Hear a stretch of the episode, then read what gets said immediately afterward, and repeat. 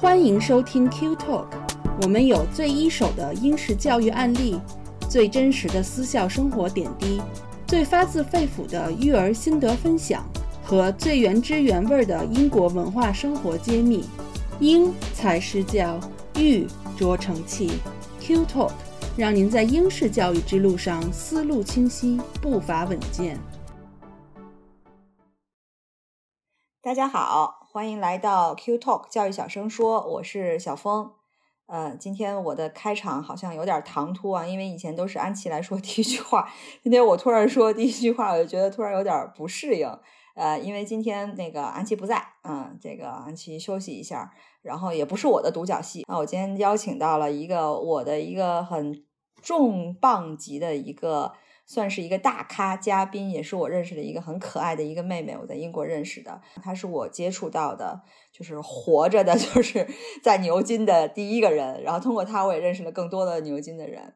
就是对于我来讲，对于一个像我们这种没有出过国的人来讲，牛津就像一个神殿一样的存在。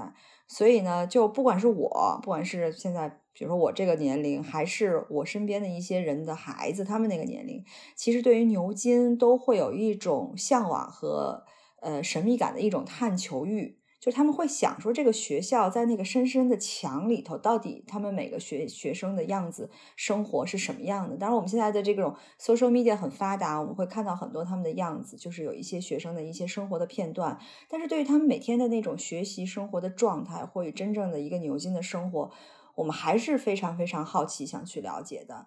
所以呢，今天呢，我就邀请到一恒。来给大家讲一下，回顾一下他当时的经历，也让我们有一个窗口，能够了解到牛津的这个顶尖学府当中的这个真实生活是什么样子的。呃，而且一恒呢，其实还有一个很特殊的经历，就是一恒他其实是从新加坡考到呃英国的，所以他不是在英国完成的全部的。基础教育也不是在国内完成了全部的基础教育，其实他的学校的这个教育背景还蛮复杂的。如果大家我们一起聊的时候，大家就会有更多的了解啊。那我们正式开始之前呢，我也介绍一下一恒现在的一个 title 吧，就是一恒呢，他是本硕毕业于牛津大学数学与理论物理专业，现在呢目前正在牛津大学呃继续攻读这个凝聚态物理学博士。呃，这个这段话我都读的不是很顺口啊，并兼任这个 Jesus 学院的这个助教，呃，就是 tutor。好，那一恒，你要不要跟大家打个招呼？哎，好，Hello，大家好，我是一恒。一恒，我刚才读你这个，读你这个 title，其实之前我们也讨论过这个什么叫凝聚态物理学博士。我觉得你可以把你刚才就是给我讲的那些，就是我听上去都听得懂，但是连在一块儿就听不懂的这个 名词，给大家解释一下。对我真还不知道有这个分支叫凝聚态物理学博士。哦，OK，其实凝聚态物理用最，嗯，最简单的话讲，就是凝聚的态就是液态和固态。其实尤其是固体物理是我们研究的最多的一个部分。就嗯，就是说物理其实是有两个很重要的一个方式。就我们大家都知道，一个物体是由原子组成的。但是除了原子，呃，对原子，当然下面还有更小的什么夸克电子，当然这些东西。但是就是稍微啊，回到初中知识一点的话，就是原子组成。但是原子呢，它之间是有一些相互作用力的。啊，说对于气体而言的话，我们更多的时候其实更多看重的就是说，把这个原子可以把它当做是一个小球来看待，它们之间除了一些碰撞之外，是没有更多其他的一些相互作用的。那么这样的话，它的这个模型就相对简单一些。但是对于凝聚态，就是液体和固体来说呢，它们之间是有相互作用力的。比如说我们之前学过的什么化合键，就比如说什么共价键，然后有金属键，然后有离子之间的就是电那个电场的相互作用。那么在这些的相互作用之下，就会导致一些固体和液体有很多非常奇特的性质。这些是你单独看某一个原子是没有办法得到这些信息的，你必须要把它当做一个整体来考虑的时候，考虑到它们之间的作用，才有这些奇奇妙的性质。所以凝聚态主要就是研究原子之间的相互作用以及它们的这个导致的一些呃 properties，就一些性质这样的一个学科。也就是说，其实。还是有把利益的东西运用于原子之间的可以这么解释吧？其实本质还是力的力学的一种嘛，还是怎样？它已经就是对万物都可以归为四大力嘛，是的，啊、对，基本上其实尤其是电电场力，对，我觉得我觉得大家你看你听完之后，是不是觉得每个字儿你都知道，然后连在一起，就是你也不知道 它是到底是 也没有也没有，就呃对，就基本上主要就是嗯和它形成比较强烈对比的，就是比如说就是粒子物理。啊，是不是讲的有点多？就比如呃，再多讲一句，啊就是粒子物理，它一般研究的可能就是单个粒子的性质，啊，以及去发掘新的一些粒子，就是比较单独学习某某一种粒子了。但是我们可能就是更加的是看重一个整体的一个东西。哦，那你现在的课题就是你，我不知道你们牛津大学是不是博士就单门单独有一个具体的课题去研究，还是说不会有什么具体的？这个就比较看你的进入的组了，就是我们组是做 RPAS，就是那个呃一种实验研究手段，然后用来研研哦究那个电子的。就是已经很难给我这种人解释了。不是，我不太清楚中文该怎么讲。对对对，我理解，就是你平时其实都是在英文在说，而且你也没有什么机会去解释这种中文的东西。呃，大概反正就是一个我这辈子都不可能学会的东西啦，就是没有没有没有，其实没有那么么复杂。我确实还是就是不够，还是学术不够精进吧，就是还不能用一个非常简单的语言把它讲清楚。我觉得我再多努力一下，争取。没没没没有，我觉得可能它就是课题这个东西，我也一直觉得可能有的是，比如说欧美的院校，或者是我不知道是不是这样的哈，可能跟国内的院校它的方向或者是什么都不太一样。当然，我也不是做研究的，我也不是不是做这个，尤其我不是学理科的，所以我对你们理科的这个课题其实一直都是很崇拜的一种一种那个 观点吧，真的真的是这样的啊。那我刚才其实也说，一恒的经历，从小到大的经历，其实是一个相对比较特殊的经历。你不是在一个地方完成你所有的学业，对不对？你其实甚至不是在一个国家。你要不要简简单介绍一下你的经历？对，我就我初嗯。中的时候是在成都的成都读的，然后我后来嗯通过一个那个 SM One 的项目考到了新加坡去，然后在新嗯。加坡完成了中三、中四，然后以及 Junior College 两年，就一共待了四年之后，然后考嗯。到牛津这边来。然后对，在这边嗯读的本科、硕士，然后以及还有还有还有将来的博士。嗯，将来的对博士一般都会时间比较长，所以相当于是成都、新加坡，然后牛津的这么一个一个。我从认识一恒那一天，我知道他的经历，我就觉得这个妹妹其实很厉害。就是这个这个，首先每一关的都是几很很难的竞争，很夸张的一个竞争，然后他每一关都过来了。但他还很谦逊，就是整个的这个过程，虽然我们听上去这么的光鲜亮丽，可是他本身又很谦逊。所以，所以你是中三、中四到的新加坡。那我知道，我因为我现在在新加坡嘛，我知道新加坡好像是什么 O level，然后再去有 A level，对不对？然后再是可能考大学。那相当于你们，你中三、中四，相当于过来就要融到他的 O level 的体系当中，是是是这样吗对，？是就我们当时其实是初中毕业之后，然后参与的这个项目。其实初中毕业就相当于那边已经读完中三了，我们其实相当于是又读了一遍哦中三，然后就是哦首先就是首先要把这个语言体系转换成英文，因为之前确实在国内都是啊中文的教育，然后确实包括一些文科方面，因为教的不太一样嘛，需要 catch up 一下，然后。重读了一遍中山，然后在中四和他们所有本地人一起考的 O level，然后跟他们一起竞争，然后然后高中的话是根据你在当时考的 O level 成绩，然后你也会像新加坡本地人一样去填志愿，然后就是看你去进入哪个高中。嗯，是新加坡本地学校的 A level 也是跟英国的 A level，我是说机制上或者是系统上是一样的嘛，一致的吧？因为你看英国的 A level，其实你也就选三到五门，可能一般大部分都是三到四门课程，嗯然后去考就可以了。我不知道新加坡是不是也是这样子，只选你可以你可以完全偏科，你可以只选理科或者只选文科。哦，不是的，不是的，是这样。不是的，新加坡它是这样，就是我觉得它其实和英国关系像是一个合作关系，就是英国这边确实是英国这里嗯的考试局，但是很多就是很多的规定其实还是新加坡自己制定的。嗯，A level 的话，它的考题和大纲跟英国这边的本身是有一定的差，一定不一样的。然后我们嗯大家普遍会认为新加坡的题目要难一些，毕竟就是、哦对，可能对，也是四卷国嘛。对这边学生还是真的很厉害。对对，所以就是嗯题目是难度会拔高一些。然后这边是要求是嗯，它有它是分这样，它分 H one、H two 和 H three。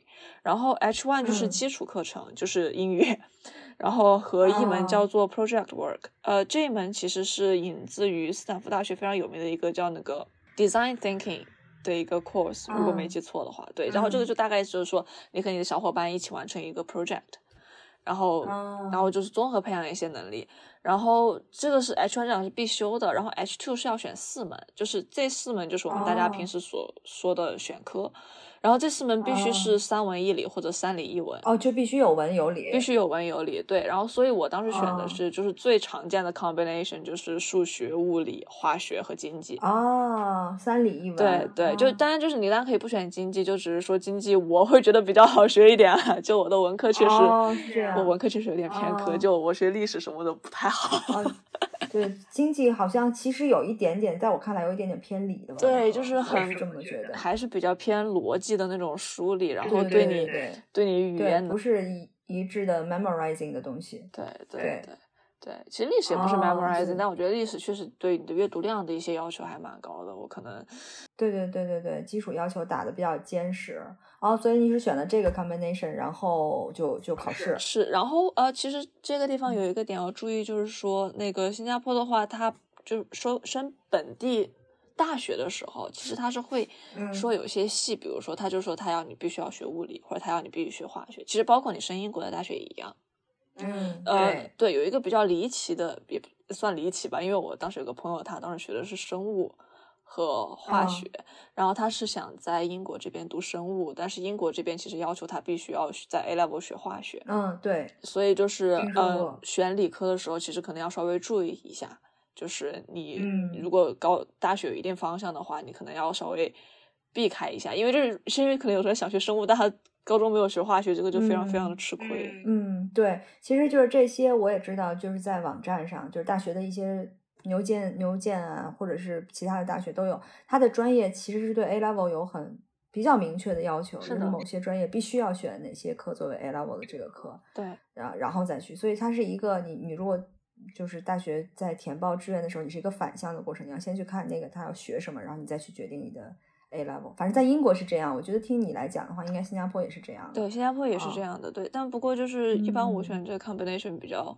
万万能，一般来说比较万能，什么都可以。对嗯对，对，绝大部分来说是的，除非你是想学非常非常偏生物的，就会嗯化学、生物一起学，就感觉很少有人学物理和生物。哦，明白，对，明白。那你是从什么时候想到要考牛津呢？当时其实我就是美国、英国都升呗，然后就是啊来来来都来了，都是。对 啊，因为英国是填那个 UCAS 的那个系统嘛，就是你同时升五所对对对学校嘛，就对吧？反正都嗯要升，嗯，来都来了，对对对对对就。对对对对，不升白不升。啊，对，因为你嗯都会写一套一样的东西，你就干脆对对对，你不过投几个门儿而已。对，嗯，所以当时其实基本上也没有什么想法，也没有非要说嗯选谁。对，而且英国就是也是同一笔钱，有一说一。美国美国那边是你生意所、交易所的钱，所以说你还稍微掂量着点儿，就觉得找一下预算。对。对对对对对，哦，所以所以当时你两边都申了，我其实两边都是但是要求肯定是不一样。但是确实，美国那边，我我我个人觉得，新加坡那边，因为它确实是 A level 的系统，英国这边会更认可一些。嗯，对，嗯然后那个美国那边可能会更认可 IB，我我我会有这样的感觉，但是我不是特别确定，因为我确实我的那个课外可能也不是特别强吧，就当时对我课外不算是特别强，我可能主要优势还是、嗯，学术 对 成绩对。那新加坡的 A level 也是同样的，就是呃最后十三年级的夏天考试吗？哦不，其实其实新加坡这个那个是是蛮不一样的，新加坡它是一月份开学嘛。啊哦，对对对对，然后十二月份完，所以说考试是在十二月份，然后所有的新加坡的孩子嗯都会在十二月到九月份，就大学开学这段时间是有个将近一年的一个 gap。哦，对，明白明白。哦，所以这是跟英国不太一样的地方。对，然后我们当时其实是这样嗯的，就是呃，牛津跟剑桥是十月十五号申请嘛，然后嗯我们其实其实对于新加坡这边来说会比较比较比较 demanding，因为比如说英国这边，你是提前一年，然后你十一月十月申请之后，你再去上一年学，然后你在七八月份考 A level。我们其实就是同时申请，并且同时准备 A level 考试。你十一月啊十月对升完之后，然后马上十一月就考试，考完之后，然后你一月份拿 offer，二月份出成绩，你就已经知道自己的结果了。哦，对，那但是你就就后边还有一就半年可以歇着了嘛？你不像那些完了之后还要去考五月份的 A level，对。但是确实这几个月那几个月会比较难熬，同时要发生很多事儿，而且要有家试什么的，对不对？十月好像还有家试啊，像你们专业对对，嗯就会有笔试，就你同时准备 A level 和那个笔试。就如果 A level，反正我当时是，虽然 A level 就是感觉理科问题不大，但当时我那个经济让我嗯还蛮头疼的。然后我就哦一边背着经济的那个文章，一边又跑在家里，一边又在准备物理这边的笔试，哦，还印象蛮深刻。然后当时还在写美国那边的文书 对文书也不太一样，对，很厉害。我经历这个也是成长挺多的。那你是一开始就笃定要选物理专业了吗？我确实，我头铁的从初中开始就决定我要学物理。啊，这这个是为什么呢？就是从小就对物理有兴趣。对，就看对眼儿了吧？可能 哦，我感觉我从初中是其实之后开始，我从嗯初中，其实我初中的时候成绩还不错嘛，嗯，就你从来成绩都一直不错呀？什么叫初中？嗯，但是初中可能感觉还更快乐一点，毕竟大学之后成绩没有当年的嘛。哦，那那很难，就是对，这可能我们后边会聊啊。对对上大学那那么多人挤到牛津里头，对吧？是呀，是呀，嗯，哎，对，就当时，但我意思就是说，初中的时候，我不知道，可能就是当时刚学物理，我就觉得，嗯，我想学物理。我不知道，我觉得就没有什么原因，嗯就是你其实是清楚的，你你很清楚这个事情。嗯嗯，对，我觉得可能我我确实很幸运，就感觉很小的时候就知道自己想要喜欢什么东西了。哦，那那真的很很很好，很棒。嗯，所以就一直想学物理。啊，对，就一直想学物理。哦，所以你就是，其实我知道，好像 A level 你填报志愿的时候，在 UCAS，我们就说 UCAS 这个系统，你是要选选学院的，对不对？其实学院也相当于选选了专业，对吗？哦，不是不是，英国这边的就是牛津剑桥的学院跟专业没有关系。哦，就是你要先，其实你填报的只是填报你的学院，对对不是你的专业。对对，它这个跟国内哦不太一样，国内可能学院是按细分的，这边的学院其实就是呃，就是学院里面什么系都有，几乎什么系哦，都有。所以其实 Jesus 学院里头也有很多其他的专业。，对，就打个比方说，我们一年可能有一百个人，然后我们这一届可能有有嗯有大概有八个学数学的，八个学物理的，八个学化学的，然后八个学英文文嗯学的，然后那么三四个啊。学历史的，然后还有就是生物的，就各个学科都有，然后凑成了这样一百哦多个人，就只是说我们一个学院的意思就是说我们一起吃饭，一起生活，别的学院有没有学物理的呢？都也有都有都有，就是像哦物理这样的大科，基本上是所有学院都有。啊，确实有一些小科，比如说材料系相对比较小，只有三十多个人，它可能就只有五六嗯所学院有材料系。哦，对对哦，我明白，这就是为什么。其实我们之前好像也请过剑桥的副校长，他做那个讲座，他就说，呃，重要的是，其实你是选学院，当然你如果不知道你选什么学院哈，你也可以填 open 的去等着分配，也都也都可以对。但是好，我我知道 Jesus Jesus 应该算一个中等学院，不算大学院，对不对？你是说人口还是说面积？人口 人口算中等，面积算小。啊。哦，那就是你们密度比较大，啊，对，我们密度挺大的。就是人和人摞着的，是吧？不是，就是我们学院来，我们宣我宣传一波 Jesus，就是我们学院在牛津嗯市中心，就非常的方便。对，对但是就是因为市嗯中心寸土寸金，所以说我们学院有点小。嗯，但是你们的那个就是平均价房价比较高，就是对，我一直说我是住在牛津一环里的人。呃，所以你现在还是住在学院里头。对，我们学院修了一栋新房子。然后我现在就住在学院这个新房子里。就我当时本科的时候，一直看着这个嗯房子在修在修，他一直跟我说要好了要好了嗯，但就一直没有好。嗯，然后我就说，那我博士还来这里，我还不信了。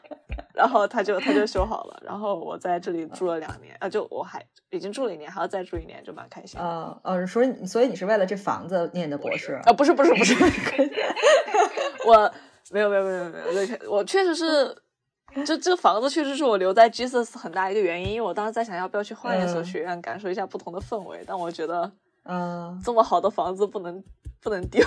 对我我是看着它起来的，对吧？我天天让我住两下。对对嗯对，而且而且真的再打个广告，我们有那种落地窗。你们有几十七世纪的古堡吗？里头那吊灯啊，啊，没有没有没有然后会不会有什么声音？啊，那倒没有，我们是一个现代风的建筑。就我们，我反正我们这新房子，我真的挺满意的，我还挺开心的。就就带个朋友来炫耀一下，看我们的新楼。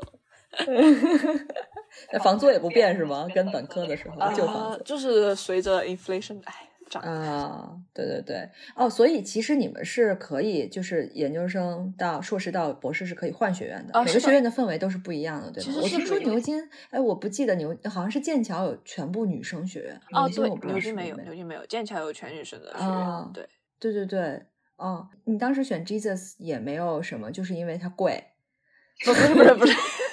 其实当时选 Jesus 是因为，就是 Jesus 其实来我们学来我们，我当时在 Victoria Junior College，然后他来 Victoria 做过啊宣讲，啊，对，明白，然后其实我的，然后包括我当时学长学姐 Victoria 的学姐，然后她也来了 Jesus，然后我就啊说，那我就步你的后，那叫什么？对，就是啊我就跟着你来的，来到来到来到 Jesus，因为他就是因为 Jesus 确实是一个非常友好的一个学院，就很多啊 international students，然后大家也都非常的 nice。哦，明白。那有点久远了，好像三四年以前。你还记得当时的整个的那个申请的过程吗？就是因为我知道，呃，我们说不说 UCAS 这些填这些什么个人陈述、PS 什么之类的，嗯就是完事儿之后，是不是还要什么加试、面试这一系列的这一系列的过程？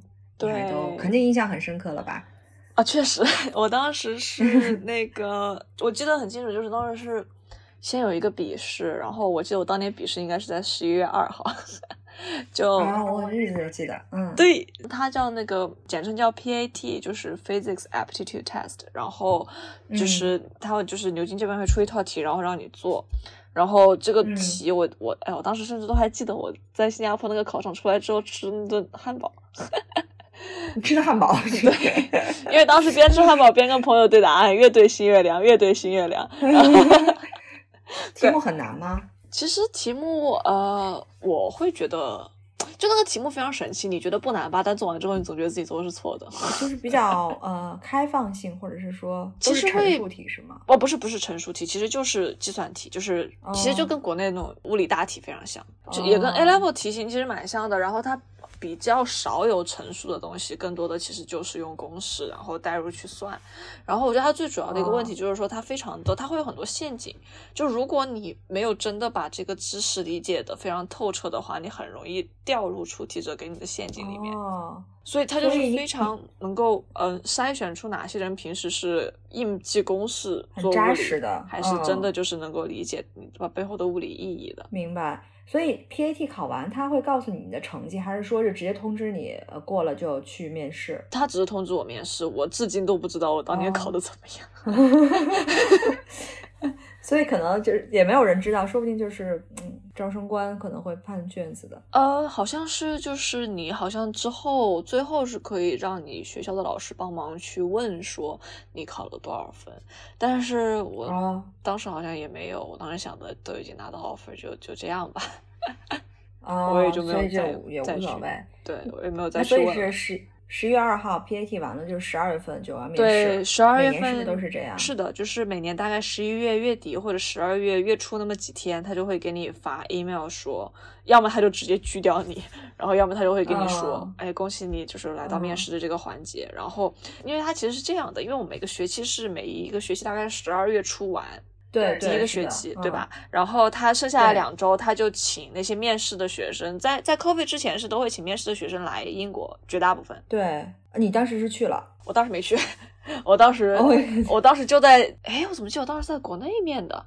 是吗？是，你可能是最后一年，是不是回家了？对我当时好像是是，对我记得，因为我当时应该是十一月底考完试之后，我回国了，然后我是在国内哦家里去面试的，因为我记得特别清楚，因为当时网不好，哦，是吧？真的有这个情况？就真的有这个情况，哦当时非常非常的尴尬，我听不清他的问题是什么，然后那后来反怎么办呢？就还好，他确实会理解这个这个这个问题，然后加上其他题答的还好，当时就特别尴尬，就他当时跟我说那个数字是 thirty thousand 然后我开始听成了啊 three thousand，、后来我听成了啊 thirty，、然后当时那个老师看着我的啊表情就处于一种他在说什么，因为因为我因为我给的答案就是数字差了好几个数量级，然后哦，就差了好几个零儿。对哦差了好几个零，当时他一脸疑惑，然后我也一脸委屈。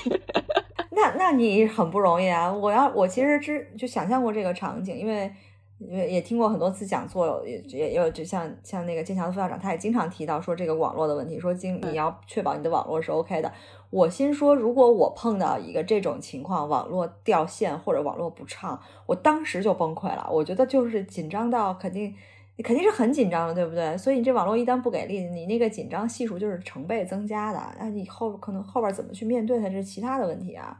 就是你一开始就是有点不好，后来就好了，这个就不卡了。其实是开始还好，然后中间不好，所以就是可能我还比较幸运，没有一下子就崩。然后加上老师其实也非常好，就是他们会，就是就人都非常的非常 nice，他们会安慰你，就说不要、嗯。不要紧张，就我们不会吃掉你，就哦。不会不会，就我们不凶，就不用担心，然后就。对，他会一直安抚你，然后加上其实牛津他面试，但是这个确实也可能比较看学科。我当时是面了三嗯。场的，然后我是第一场遇到了学科？呃，是因为我知道，就是呃，我知道 Jesus 本身物理要面两场，嗯，然后我的第三场是另外一个学院面的，就相当于哦是、为什么呢？他我其实不太知道为什么，我至今都不太理解它这个嗯系统是为什么。就有的人会面两个学院，有的人会面一个学院。OK，对，然后他是不是会担心你会将来，比如说如果要给你去调剂，对要给你找一个下家学院，是的，是的，我觉得是，哦就是我的那个另外一个学院，肯定就是我如果被调剂的话会去的那个学院。不过我现在我最终还是被我哦当时第一学院收了。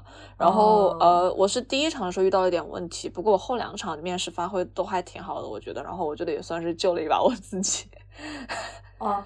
嗯所以 Jesus 他的两轮面试会不同吗？就是侧重点会不一样吗？第一场是物理，第二场数学。哦，数学还要单独面试，是因为你选的物理专业，所以数学还要单独面试。对，是的，其实就是包括我们之前提到的那个笔试，也是五十分物理，五十分数学。哦，对，然后哦，就、所以其实只是专业方向不同，但是基本上都是解决问题，就会先简单跟你唠唠嗑，然后再给你提问题，是这样吗？对，就是其实就是笔试，其实面试就是一场当面的笔试，他就是问你一道题，哦让你当场解。哦，对，那你记得你当时会那道题吗？哦不会不会，为什么？就你怎么这么直接？不是，就是就是 OK，就是反正牛津的官方官网上一直在说这样一个事情，就是说他们的这个面试给的这个题，他其实不会 expect 学生知道。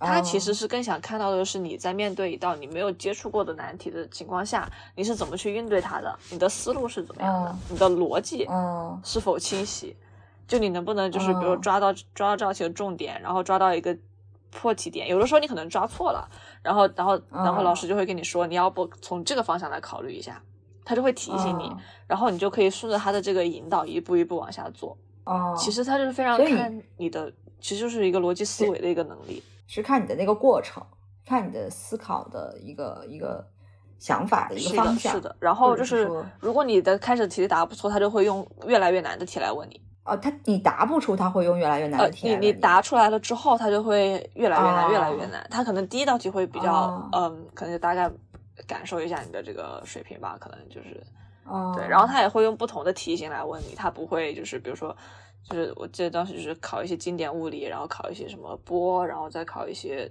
呀数学上就是，比如说几何也考，然后代数也考，就就多方面的他都会考一下。哦，那他他问到你，因为我知道你学术很强，我不知道你 PS 里头有没有什么其他的提到其他的一些才能，像像现在小孩儿这种，每个人学一堆东西嘛，哦他会问到你 PS 里那些跟你的学术没关的东西吗？其实牛津、剑桥好像不太不太在乎。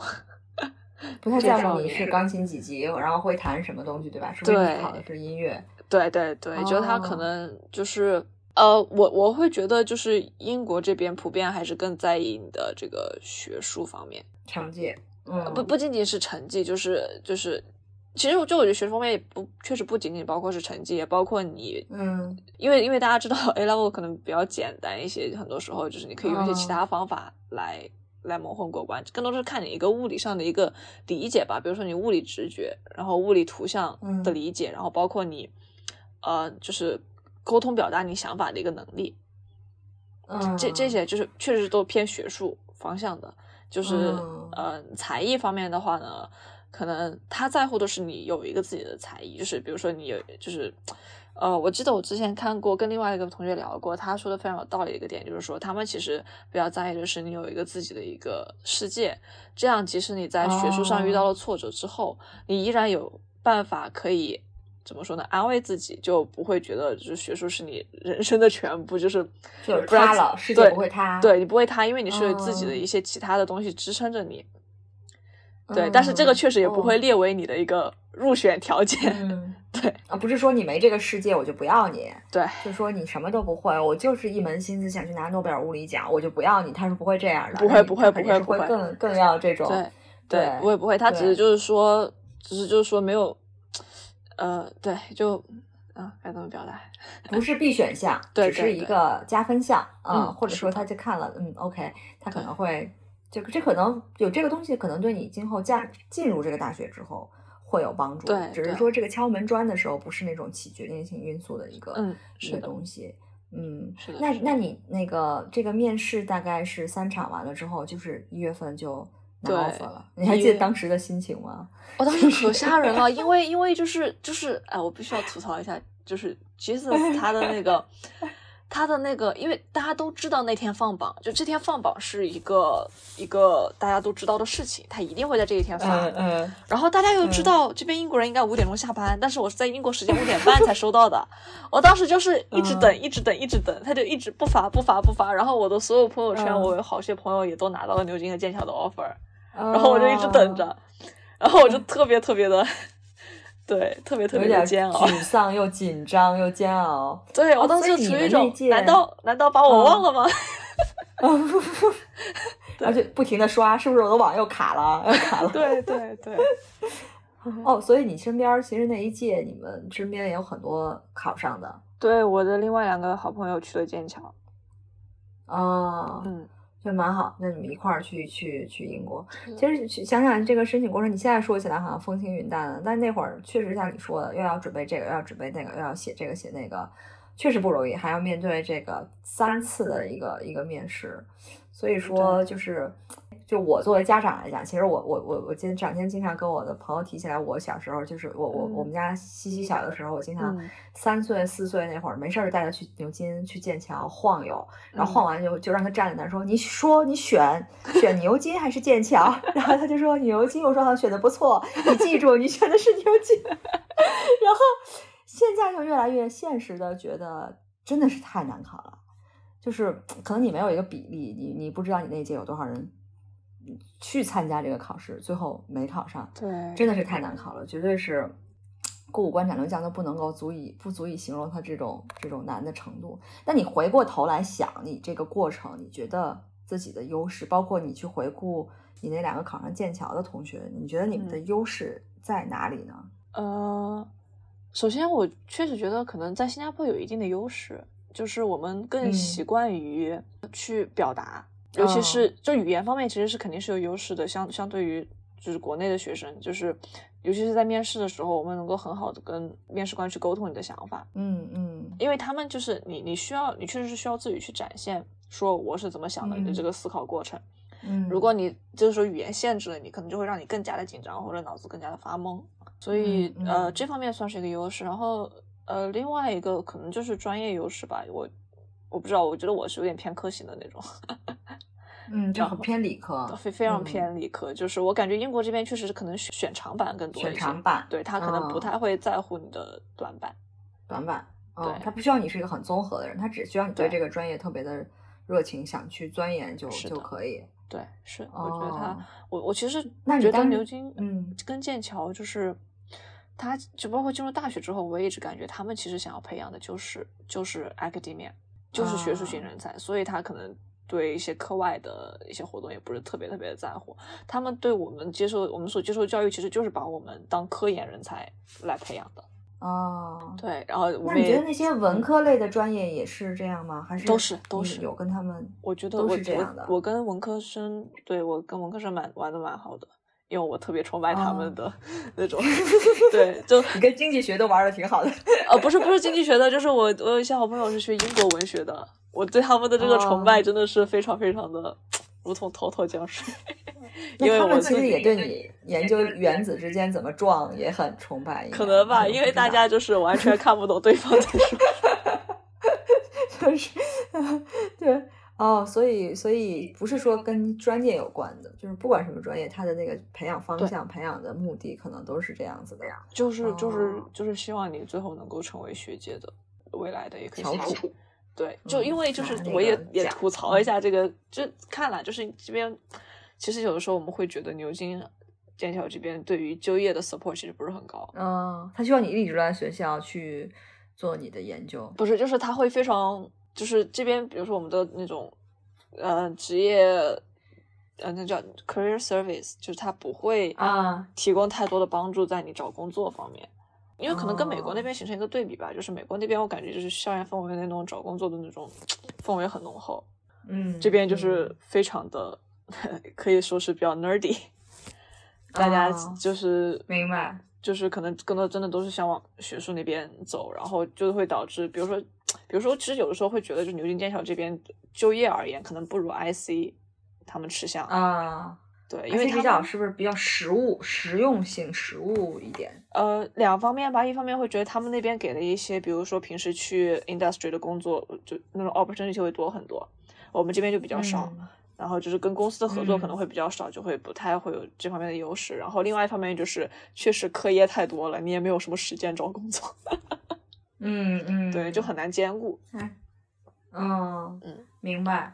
但是你要让我选，我还是要选进牛津的。就是虽然我可能我未来的就是想做一个，就是肯定是需要要要工作要干嘛，但是我人生当中有牛津这个经历，那也是是的，就就觉得不容易的。是嗯，就是现在想来，可能当时会觉得特别的象牙塔，因为每个人可能就真的就是非常单纯的，真的就是喜欢学术，喜欢这个学科，所以大家聚在一起。嗯对，所以呃，你刚当时刚才说了这个，在新加坡考到牛津是有一个算是有一个优势，呃，有一个语言方面的。那么你其实你从成都到新加坡，到新加坡再到英国，嗯在这中间的转换当中，你有没有什么大的触动？我们先说，就是说从国内转到新加坡这块儿，你有没有什么一个大的过渡或者是触动的方面呢？还是说就挺平稳的就过渡过来了？哦，对，哦，对，新加坡教会我的一个东西就是说，我觉得可能国内，呃，比如说初中的时候，很多时候是老师催着你干事，嗯就是就是老师会就是催着你交作业，催着你就是要做这个要做那个，但是就是到新加坡之后，其实老师管的会松很多，嗯，其实就是靠自大部分是学，自己。对，嗯，对，他就是对嗯一个个人主动意识的一个培养。嗯，我觉得挺重要的，因为英国这边也是这样，就是你需要自己去，你想做什么，你自己去找机会去争取，而就是嗯不会不会有人来管你。逼你或者是这样。嗯，那你刚刚进到刚刚大学就是第二年的那个夏天过完，然后背着包去到牛津，进到牛津当中之当中之后，嗯，和你当初的想象有什么有什么不同吗？或者你还记得刚开学的那段新的牛津生的日子吗？刚开始的时候，首先抛开学术，英国的饭是真的不好吃呀。我当时就是最大的触动，就是说，我觉得我每天就是真的很饿，每天在想吃什么？对，就一学期瘦了好多斤。因为真的国内和新加坡很好吃。对对对对对对，尤其像你们成都妹子，对吧？我，而且最可气的是牛油过去，最最可嗯气的是，就是又不好吃吧，它东西还特别发胖。就你明明没吃什么，然后就看着那个体重吧吧的那个吃。对，对，对，这个就吐嗯槽一下。然后呃，学术方面的话，确实比较就是被这边上课的进度给惊呆了吧？就这边上课非常快。哦，，对，我我记得特别清楚，大学第一节课，老师说，为了防止有些同学就是可能大家来自不同的国家，大家的这个进度可能不太一样，我们大家一起来复习一下微积分。然后他一个小时之后，我们的微积分就讲完。就他刚开始的时候是从就是高中特别基础的，我当时还在想，哎，我学过，让我歇一会儿。讲着讲着发现事情不太对劲，一个小时过去之后，我发现我高中两年的微积分就已经被他讲完了。哦，对，然后这上课的进度非常非常快。哦，然后刚开始的时候还稍微有那么一点不适应吧，因为我记得特别清楚，大一每天是有四节课的。嗯，对，然后每天四节课，每天每节课一个小时，每节课一个小时，对，从早上九点上到下午一点，然后你就回去就开始做那个 problem sheet，对，就因为他讲的很快嘛，所以就需要花很多时间接取下来自己自己再复习，然后再看，所以刚开始可能不太适应这样的一个快节奏，因为可能就是高中的时候就有点懒散。嗯，高中两年，因为毕竟歇了半年嘛，对吧？是的，是的。拿到 offer 之后那半年，基本上就是玩了。对，其实其实就是我们每年，我们都还在说，就是每年当你暑假回来之后，第一个月你就会觉得，我就是感觉自己脑子可能就是没太转得起来，就需要花先花一个月来适应一下这边的进程。嗯，对，都都有一个就是一个月的过渡期，差不多那个松散的状态当中回来。是一般第一个第一个学期是最最累的，然后就是因为没有办法适应，然后第二个学期你就会觉得开始渐入一个佳境，然后第三个学期哈考试嘛，哦，所以也是有考试的，每年都有考试，每年年末考试。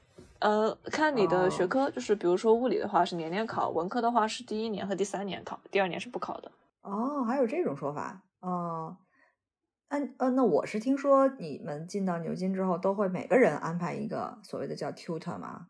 呃，叫导师吗？对，就是也也不算每一个人安排一个，就是嗯，就是比如说我们物理一届八个人，然后可能会有嗯四五个 tutor 分别带不同的课。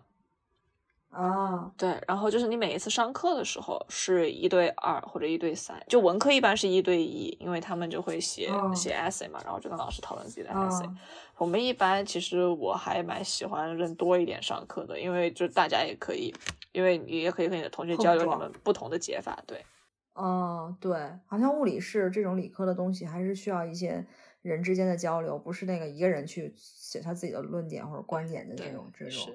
哦，所以那这个 tutor 会管你们的什么日常生活？最近谈恋爱了吗？不会，这个个人生活怎么样啊，不会，这这个倒不会，就是呃，首先就是 tutor 他只管你学术上的东西，然后就是比如说什么平时的吃饭，然后住哪里这些是由学院会有专门的人负责。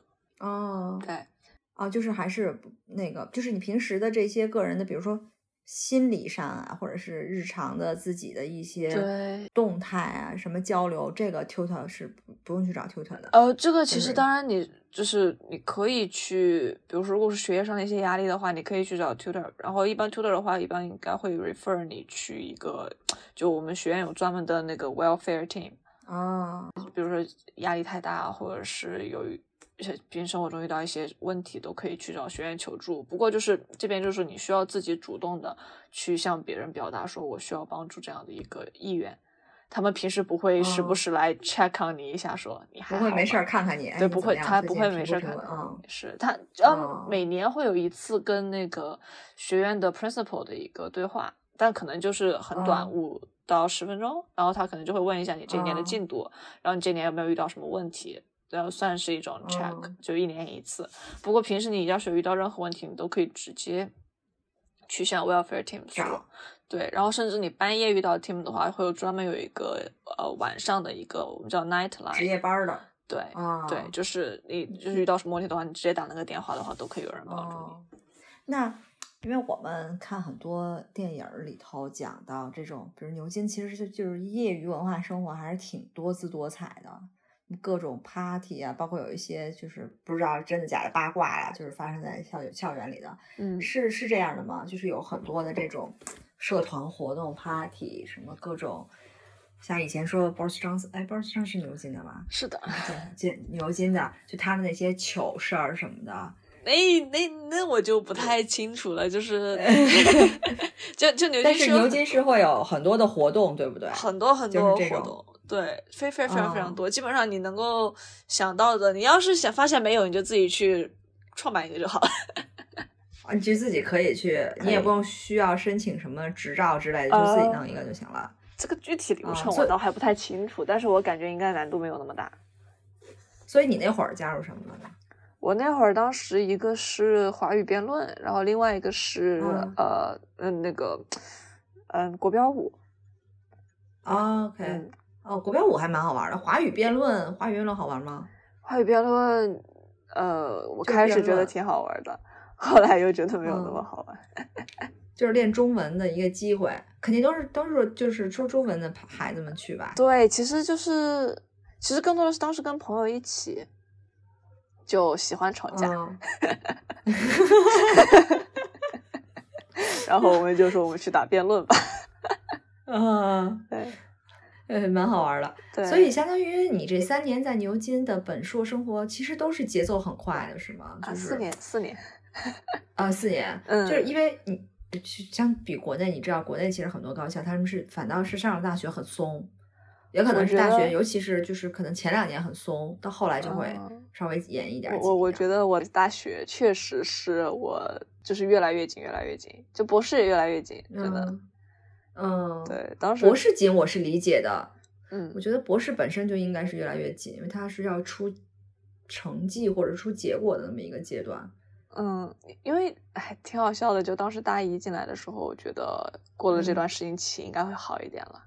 大二发嗯现好像课就是课更难了，然后但是老师就嗯会安慰你说，大一到大二这个过渡是最难的，因为我们大二突然嗯开始学就是现现代物理的一些东西，大一基本上学的还是经典物理，可能就是跟 A level 比较像，但是大二就开嗯始学量子这些新的东西，然后就，然后当时觉得一个非常大的一个跨越，然后老师安慰你说，哎，大二过去就好了，然后到了大三发现 老师的话都是骗人的，大三学的更难。就是一直就告诉你啊，那个长大了就好了，高考完了就好了，对吧？结了婚就好了。然后反正我觉得我从大一到现在，就是每一年都比之前一年会更加的呃有挑战性。对嗯，但是你还是很喜欢物理，到现在为止，对吧？对，啊，那是我觉得那是蛮幸福的一件事儿。就是首先你这专业是你自己选的，然后选了这么多年，你还是很喜欢这个专业，我觉得这是挺幸福的一件事儿。嗯嗯，对，就至少比我幸福。我就我专业不是我自己选的，我妈帮我选的，哦，真的啊，就是我这种不是个案。我觉得那会儿那会儿嗯我们处于一个就是高中和大学跨度非常大，就是你高中的生活和你大学的学科完全没有任何的连接。这就是我为什么觉得 A level 很好的一点，就是它会引导你去思考你未来到底想干嘛，然后你再去选你的课。可是你要你要不，我们是没有的，我们就是考这些科，对吧？大家都考这些科，但是其实你考完了，你才会去想我未来要干嘛，因为你考之前也没有什么时间去想嘛。我觉得我还是比较幸运吧，因为就是物理就是算一门主科，就我就正好遇到了，就就比如说如果有些人其他他喜欢的学科就正好不在你的这个教育里面的话，嗯他可能确实需要自己去摸索很多年，才能够嗯知道自己想要什么。然后我就很幸运，我在初中就开始学物理，然后我当时就觉得我想学物理，然后我就正好这样。嗯其实我当时毕业的时嗯候，高中毕业的时候，感觉我周围的学生迷茫的应该也，我朋友应该也都挺迷茫的，我感觉。嗯，他们大部分都选的嗯是，我记得好清楚啊，他们大部分都选的是那个，呃，国立大学的那个 business analyst，因为那个比较好就业，哦就毕业之后哦直接出来去投行之类的。因为当因为不知哦道自己想做什么，然后觉得那个东西赚钱，然后可能就去做那个，然后很多学医的，不知道做什么能考上国立大学的那个专业也挺不容易的。对，这就是分到了，然后也不太清楚做啥，对对那那干脆就去吧。对，啊但这是能但还考上国立大学的一。嗯，对对呀，可能哎，是可能人人生的课题，可能都可能需要一嗯直寻找自己。嗯，那你现在回想，今今年是你牛津的第几年？第五年、第其实是第六年的开始，第六年了。嗯哦，你回想这六年，你有没有什么有没有什么感触？就是不是煽情的部分啊，就是就纯感触。啊，感触就是人外有人，天外有天。嗯，对，就在牛津确实是真的就对厉害的人非常非常多，然后就是一定不要去跟别人比，真的就因为我觉得我有些同学可能就是刚进来的时候会面临比较大的一个落差，嗯，因为可能之前在学校里面大家都都很就肯定是全校可能最最拔尖的那个，然后可能就会甩第二名，好好多的那种感觉，然后到到了牛津之后，发现你被别人甩了一大截，那种心理落差其实还蛮大的。因为我确实觉得当时大一的时候的很多同学压力都很大。嗯，嗯对。就我们我当时我们同学之间一直开玩笑说，不要相信你自己，你要相信你导师选你的眼光。嗯，对对对对对，对，你要相信你这个被选进来是有原因的。我觉得这点说的特别好。我觉得这些这这些面试的导师，他们都见了那么多人，其实他的眼睛是很雪亮的。是的，嗯就是其实你也跟他们聊久过，也觉得他们也不是就是本科一进来就仿佛就是那种开挂一般的人生，其实也没有，其实大家就是一步一步稳扎稳打走过来。锤炼出来。对，所以就是不用太担心去跟别人去比吧，因为真的就是厉害的人太多了。我在这边还知道一个十九岁读完物理博士的人，那我 十九岁 还没开始读本科，我 对吧？哦天呐！对所以他哪国人吗？他是就是中国人。哦，好像很好像好像应该就是中国人，对对，所以就是做好自己能够做的，然后就是自己跟自己比，嗯，自己的大二去跟自己大一时候的自己比，对，就你能感觉到自己每一天都有进步，都学到了一些新的东西，并且没有辜负每一天就好了。嗯，其实我觉得进到牛津里头就已经很好，就是我一直觉得人的 title 其实有的时候是很重要的，而且 title 不见得你在牛津里一定要混成什么样，但是你已经有牛津这个 title 了，这已经就很重要了。嗯，对，所以其实这个也是你给，如果是给后面的我们的这些比你小的，他们在面临抉择的时候的一些忠告，是吗？其实嗯这么多人想要进到牛津里，可能有的人进去了，有的人没进去。那进去了之后，是吧？就是你你你嗯你的一个忠告。那你还有其他方面的？哦，然如果后我觉得你面对就对就不要不要害嗯怕，就就我觉得好多学生，其实我就是我感觉有些学弟学妹其实真的挺厉害的，他们他们就不太自信，就不嗯敢升，觉得自己升不上。但我觉得他们其实都没什么嗯。问题，然后后来也就都来了邮件，就也也没有那么没有那么那么的可怕，就、嗯，就就试一把呗，来都来了，对，来都来了，交钱钱都交了，钱都交。对我我觉得我觉得值得嗯试一把，然后当然就是说你肯定要为之努力啊，就不是说你瞎试，但是就是没有必要嗯。先提前退缩，就不要自己给自己打嗯。退堂鼓，就冲。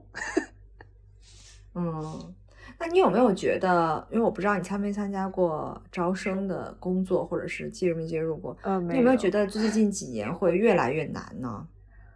我确实听说这几年的据上是显得，对，是说越来越难的。我听说这几年题是越来越难的，我其实没有没有没有仔细看过，嗯我听说题是题是越来越难的，然后。嗯，嗯、我不知道，我感觉现在小孩子都特别厉害，比我们当年厉害，多了。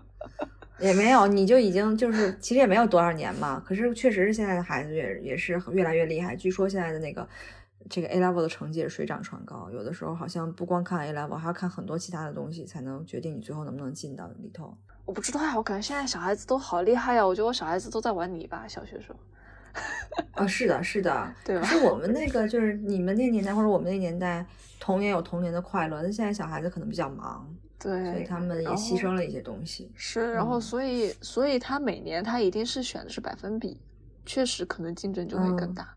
明他白，肯定就是选前前面那些人吧，确实。嗯。嗯，但总之就是说要要要努力，不努力肯定进不了牛津，就是这是但但也不要害怕，就是也不要，也不要过分神话。就其实我我觉得就该试就该试就嗯是一定要尝试，就一定不要自己退缩。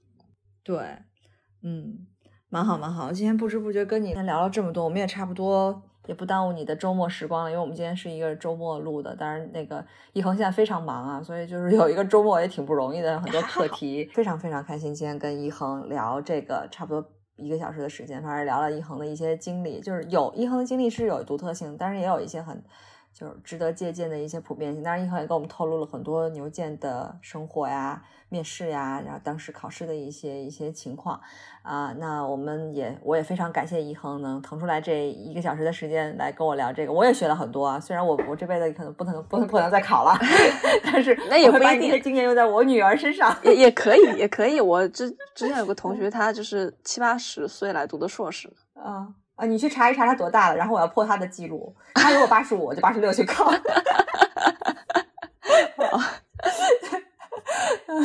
好，那那今天我们的节目就先到这儿了。我们也希望那之后能采访到更多牛津来自不同学院的学生啊，能给大家分享来自不同的专业的一些观点或者他们的一些经历啊，能够帮到后来想要申请牛剑的这些这些孩子们。当然，就像一恒说的，不要害怕，但是也不要不努力啊。牛剑也不是那么可怕，呃，对吧？牛剑也不是那么大的一个，就是可能是个梦，但是不是那么不能实现的梦。